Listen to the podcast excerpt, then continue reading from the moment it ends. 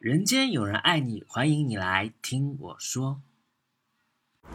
Hello，亲爱的听众朋友们，欢迎收听本期节目。本期呢，我们还是一期非常精彩的吐槽节目。今天呢，我们还是邀请到了两位非常重磅级的嘉宾，是我在外企的同事，他们的英文啊都非常非常的好，而且呢是出身大厂，他们已经憋不住笑了。然后今天呢，主要的这个感觉呢，也是以我吐槽为主，他们会呃配合一些就是啊哇，真的假的，太傻逼了吧这种类型的这些话会加入到我们的节目当中啊。所以说今天呢，我们就开始我们正式的吐槽。今天吐槽呢是从谁开始呢？你啊，我开始，当然是我开始了。对我开始，主要是因为我要今天吐槽我弟。我弟真的是一个，嗯，怎么说呢，很蠢的人。刚才我们一直在聊这个我的故乡江苏了啊，江苏的人啊，很多都是大傻逼。为什么很多大傻逼？他是受这个山东的一些孔孟思想的影响，然后也是到了江苏这个地区去，所以说呢，就很多很蠢的事情啊，就会在江苏这个地界上发生了。但是好像，呃，傻的程度比这个。呃，山东还是稍微轻一点儿，对吧？对吧？我也不知道是不是这个情况了。然后呢，我们整体的故事呢，就是受父权和这个男权影响的我的呃弟弟，我的 brother，然后呢这个故事了。我的我呢出生在一九九四年，我的弟弟呢就出生在一九九七年。然后呢，不是我亲弟啊，我亲弟要这样，我真的一刀，对呀，打死他太蠢了，蠢的我就是无可，就非常的无奈呀，无奈到我真的是，为什么一定要吐槽？就是告诉现在的男男性朋友们啊，你们不是天之骄子，你们很蠢，不是说你啊，弟弟，不是说你，对，很蠢，很蠢。然后我弟呢是在大概这是几几年吧，大概一六年，哎，一六年，他九七年，一六年还是一五年左右的话读大学嘛，读大学当时走的一个非常好的一个机会就是。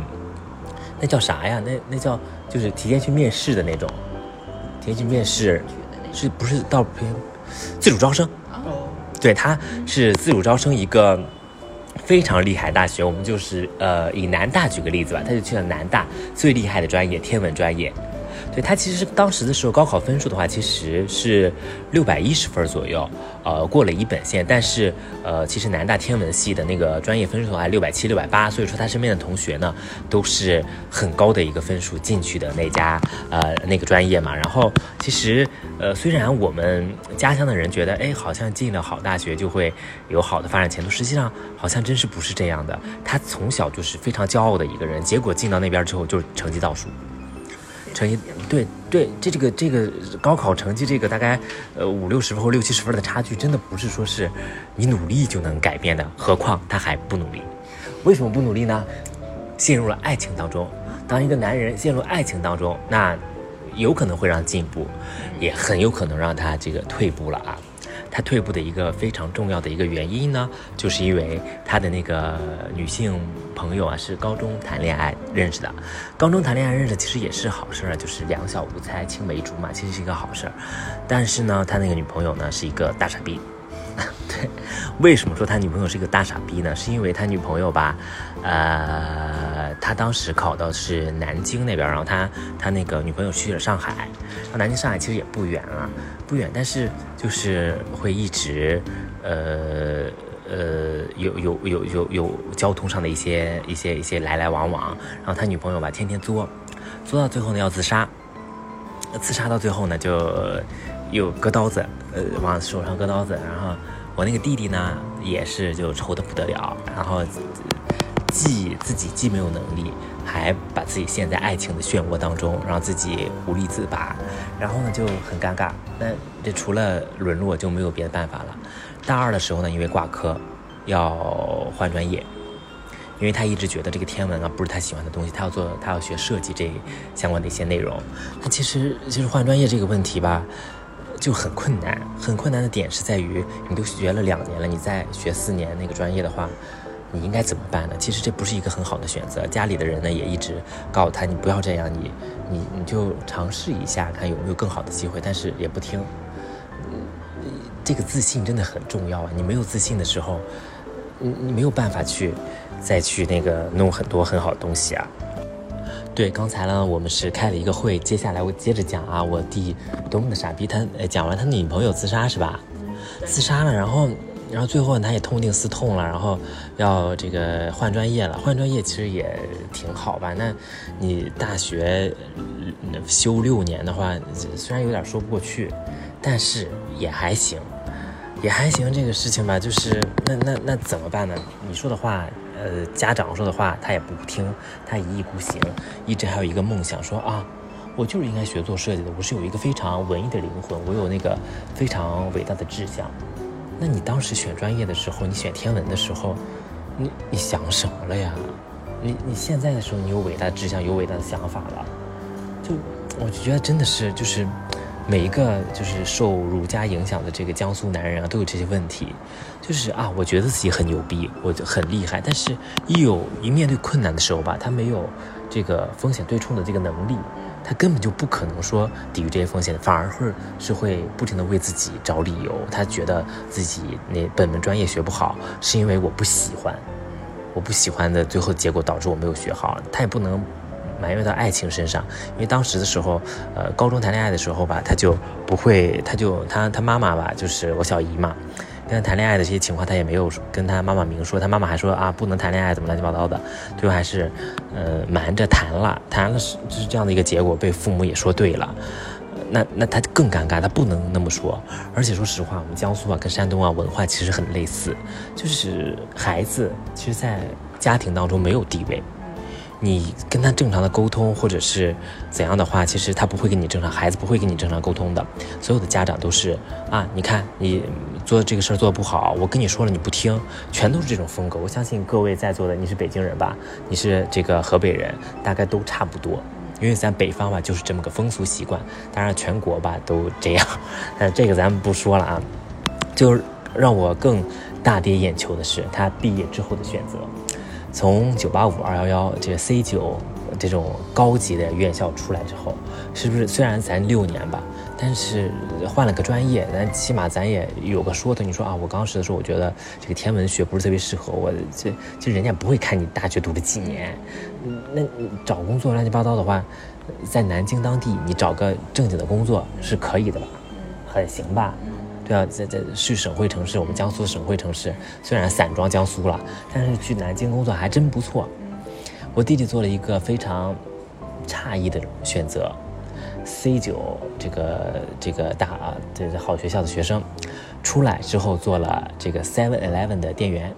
啊，对，我想跟日企联系的。当时我小姨跟我说的时候，我想，哎，这是不是校招进去的？然后各个地方实习，各个地方是到时候会到管理层。没有，就是他跟他学校小卖那个 Seven Eleven 的这个老板很熟，就那个老板呢就让他去做店员了。然后他其实有非常好的理想，就是说干段时间就回我们这个我们当地去成为那个大区的经理。其实这是很好的想法，但是就天真到就一直在那儿打零工，呃，就也没有我不知道有没有社保之类的东西了啊，就就干了大概一年多这个事情，然后应届生的身份也没有了，别的东西啥也没有了。就就，你能想象吗？我也想象不了。就自己觉得世界是很好混的，我就是有能力，我就能混出一个人头地来。但是完全不考虑现实的情况，就在便利店里打工打了一段时间之后，终于发现这个。呃，不是特别适合自己了。然后呢，就说去搬那些行李的时候手刮破了，就跟他妈妈说：“哎呀，我这手啊，应该是做设计的手啊，什么的。”我就想啊，你自己不要在那多想了。任何人都能做的是，你不要把你的梦想神话了，就没有什么大的用处。然后呢，混得不好。后来的话。我当时我已经在互联网大厂了，互联网大厂就是也很厉害了。虽然我互联网不是说第一梯队的吧，就有的时候过年回家的时候，我说啊，我现在到了那个网易了，到网易工作了。我弟来一句什么？我弟说，网易不行了。我当时想，我再不行吧，比你那个便利店行吧？想什么呢？就他就他们这些人啊，就是。习惯性的就是瞧不起别人，就是但我但我们家就是在我小的时候非常的穷，我们家是个非常穷的家庭，穷到我在诉诉苦啊，稍微的 苦到什么程度啊？就是呃，我我我九几年的时候吧，我爸我妈欠了一大笔债，是因为被人骗了，就是我们的货送过去的时候，人家不给钱，导致我们资金链完全断裂了，就是完全没有钱，就一群人到我们家去要债。我小学的时候。呃，放了学，我妈会骑个小小小小小摩托，不是小摩托，小三轮摩托，还不是那种高级摩托呢，带着我跟我我跟我姐去这个呃小花园里做作业，然后等到天黑了再回家，穷成那个样子。过年的时候吧，嗯，反正就很穷，穷的很难言说了啊。然后我弟大概从小的时候家庭就有优越感，就瞧不起别人。到现在的话，他也要维持他的优越感。为了维持优越感而瞧不起别人，真的很累。当你什么都不如别人的时候，你还要这样的话。就会当被别人当成大傻逼，但是我小鱼对我特别好，我小鱼是个非常善良的人，那我我我我也是有什么，当然我帮助他他什么忙，因为你任何帮助他的一些东西，跟他说的一些都跟他的价值观是相悖的，完全他完全不会听你的。后来呢，他又去去了一家这个广告公司，做我们这个南京当地一个特别大的企业的一些对接的一些广告嘛，啊，然后。他好像是做设计啊，什么乱七八糟。我当时的时候说，我说啊，做设计很好啊，然后你也可以了解一些策划，你们公司应该有策划吧？你你去那个学习一下。我弟说什么？我弟说，我才瞧不上他们做的东西呢。我就想啊，你是谁呀？你是谁呀？人家他妈一个个都比你混得好，你他妈天天 瞧不起这个瞧不起那个，那你做的选择很牛逼也行啊。然后那你也不牛逼，你只是只是因为这个学历的光环已经过去的东西，你在。就一直把它当成你永恒的这个王冠，这你已经退位了，这已经不值钱了。这学习力这个东西，只是在你找工作的时候稍微值点钱，之后就没有什么用处了。但是他不懂啊，他现在还是不懂啊。然后后来的话，在南京待了一段时间之后，没有自制力。我那我那个弟弟不像嘉豪这样，就是人家就是也不吃什么零食，不，我天天吃零食。我我我弟比我更厉害。我弟吃零食只吃垃圾食品，喝对辣条啊，什么薯片啊，什么乱七八糟饼干啊。就前段时间的时候，就是在家嘛，然后我们家族聚餐嘛，就给我外甥女儿买了一大堆这种零食。我姐说，我姐当然面上人家也不可能说怎么着，人家就说，哎呀不要不要不要。后来的时候就让我们拿回家了。我姐说，别别别别给我别给我。我不要不要，然后就就我我小外甥女就是我姐从小就不让她，就是过度的吃零食，因为你吃零食没有什么好处，那高糖高盐的东西，而且会促进人性早熟什么乱七八糟的。我们家本来个子就矮，你到时候万一性早熟了，个子更矮，那不行，不能这样，肯定不能这样了啊。然后然后就就我弟弟吧，吃零食吃的没够，呃，喝水呢，这种水啊是不可能喝的，牛奶呢也不可能喝，人家只喝碳酸饮料。那你说他不胖谁胖呢？胖到系鞋带儿、剪剪脚指甲都累得满头大汗，对对，都累得满头大汗。然后呢，当时呢是在创业呢，是在跟他呃南京当地的一个反正一个当呃这个一个官二代一起创业。然后其实那官二代创业也挺好的，我就跟我小姨说挺好的，你不要是是总是觉得孩子不行，他本来他这个时候他就是很敏感的一个时候，结果你们一直在说他不行不行不行，导致其中很难过。但是因为胖成那样会危及他生命安全了。让我小姨呀，还有我小姨夫，就让他回了我们当地了。回了我们当地之后，我们当地经济更差，差到你除了考公务员和事业编之外，没有别的出路。这是这是小地方非常大的一个问题，就是你除了在北京这种地方，大概是五险一金都给你交，小地方他不给你交五险一金。我弟弟呃从南京回来之后啊，每个月工资他去面试一家设计公司，但我们那小地方没有什么好地方好东西，他说啊每个月给你四千块钱，没有五险一金。我弟自己一听也觉得接受不了，不行，干不了，这这肯定是干不了了。要我我也干不了，我回去四千块钱，我有病啊！我回去，真的就不可能回去嘛。然后呢，我弟弟就在家里闲了很久，然后我我小姨呢也是盯着他吃饭啊，开始让他准备这个减肥的事情，就是每天减肥。然后其实也想让他考公务员，事业编了，但是好像他那个设计那个东西吧，好像。岗位不是特别多，然后我小姨呢还喜欢给他找理由，说啊他不是考不上，他只是因为没有岗，他看起来就很呃烦躁什么乱七八糟的。我就想啊，你你各种地方找啊，不是说别人一有东西给你推，是你自己要主动去找，而且而且每次要考这种东西，我有一次跟他一起考我们那个南京当地的一个一个一个一个一个一个一个一个一个事业编嘛，然后就是。我我我是不管他报的人是多少了，反正我总会去考。我我就是考的不好那也没关系，这只是一个呃考试而已。他也不会说决定我考上那当然最好，考不上其实对我的影响力不是说是那么的大了，其实就还好。但是我弟弟他是啊，先看又要看这个报考的人数是多少，又要看这个别的东西是怎么样。我就想啊，你你考虑太多了吧？然后看到报考人数不多之后才准备复习。我想你这种东西是你你自己都觉得自己很聪明，你是一下就能考上的吗？人家还特别瞧不上这些东西。我想你，你你先考上你再说吧。之前的时候他就说过，他说我才不考公务员呢，我我不想考。我想，我当时我真的无语啊。我说你先考上，你说你你不去当可以啊？你考你都考不上，你说我不去当，你谁求着你去了吗？你有这个机会吗？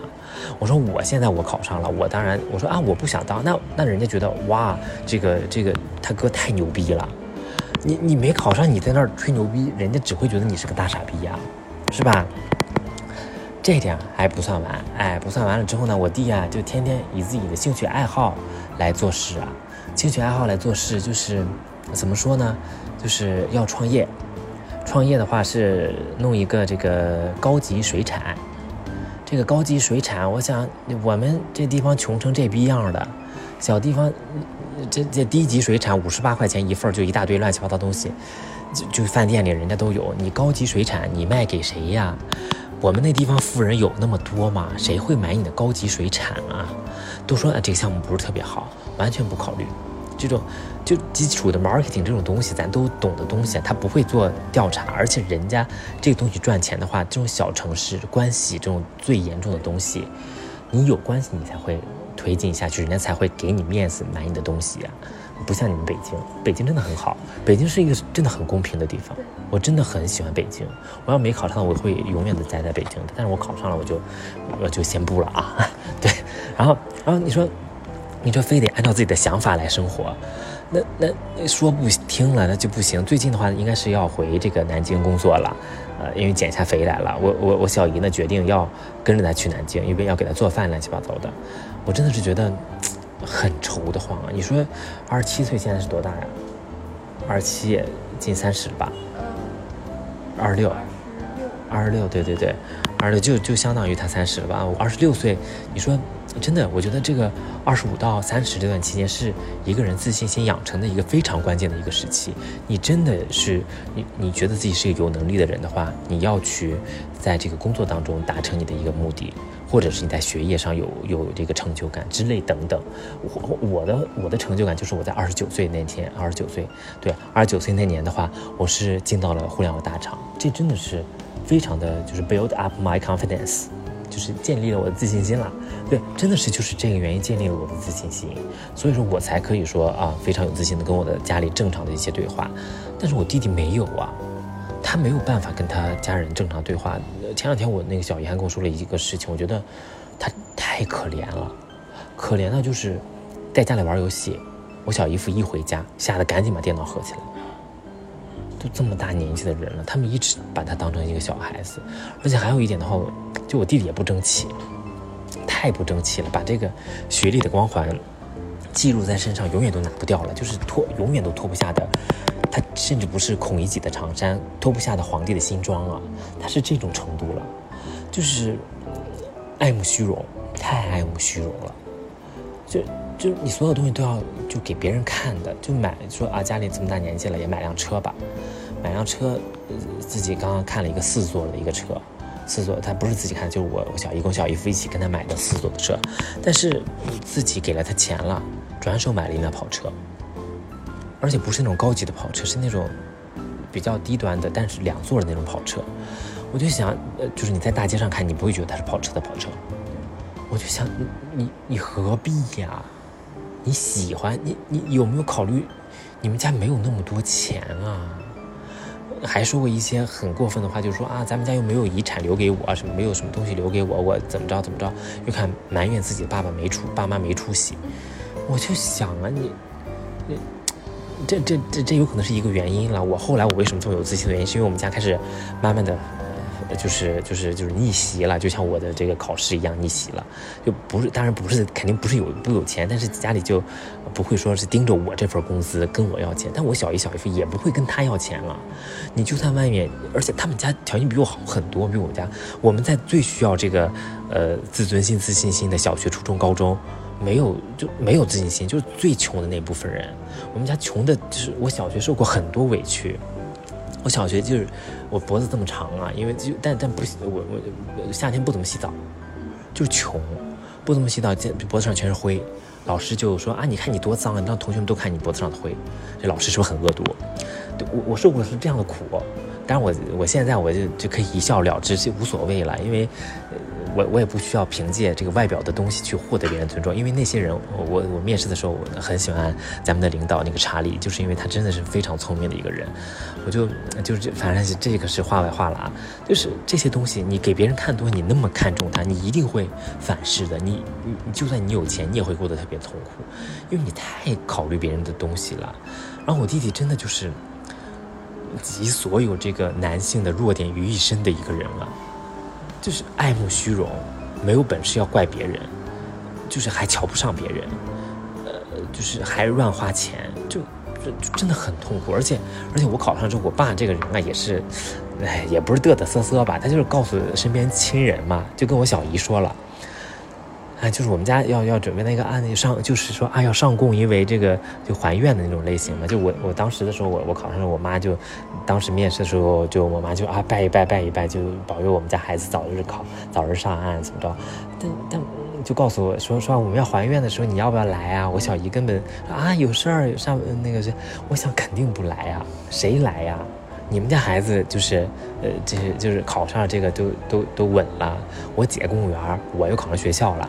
就做很好，然后，然后那个那个那个我弟呢？我弟连考的机会他也没有，而且他也不努力，他也天天埋怨别人，啥也没有。那你让我小姨怎么来啊？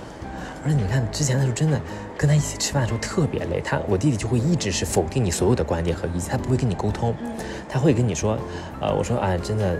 所有东西都非常的重要，就是你一定要，我忘了说什么，他说啊，能力才是最关键的。我就想啊，这种东西你这种网络上的观点你就不要拿出来看了。你在职场工作这么多年，你觉得能力是关键吗？能力非常的重要，没有伯乐你是狗屎，没有人看中你就是狗屎，这个非常明确的这个事情了。这这真的，我就觉得真的，我弟弟就是蠢成这个样子，而且他还觉得自己特别的牛逼。你真的是没有任何的办法可以说去教导他，去教导他没有用，那那没有用，那能怎么办呢？那只能就是默默的，就是祝福他过得更好吧。我真的就觉得，那既然这样的话，那那那你就这样吧。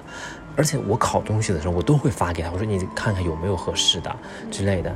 但是就爱答不理的，我欠着你的还是怎么着你的呀？我我要不是看你妈是我小姨，对我挺好，我理你是谁呀？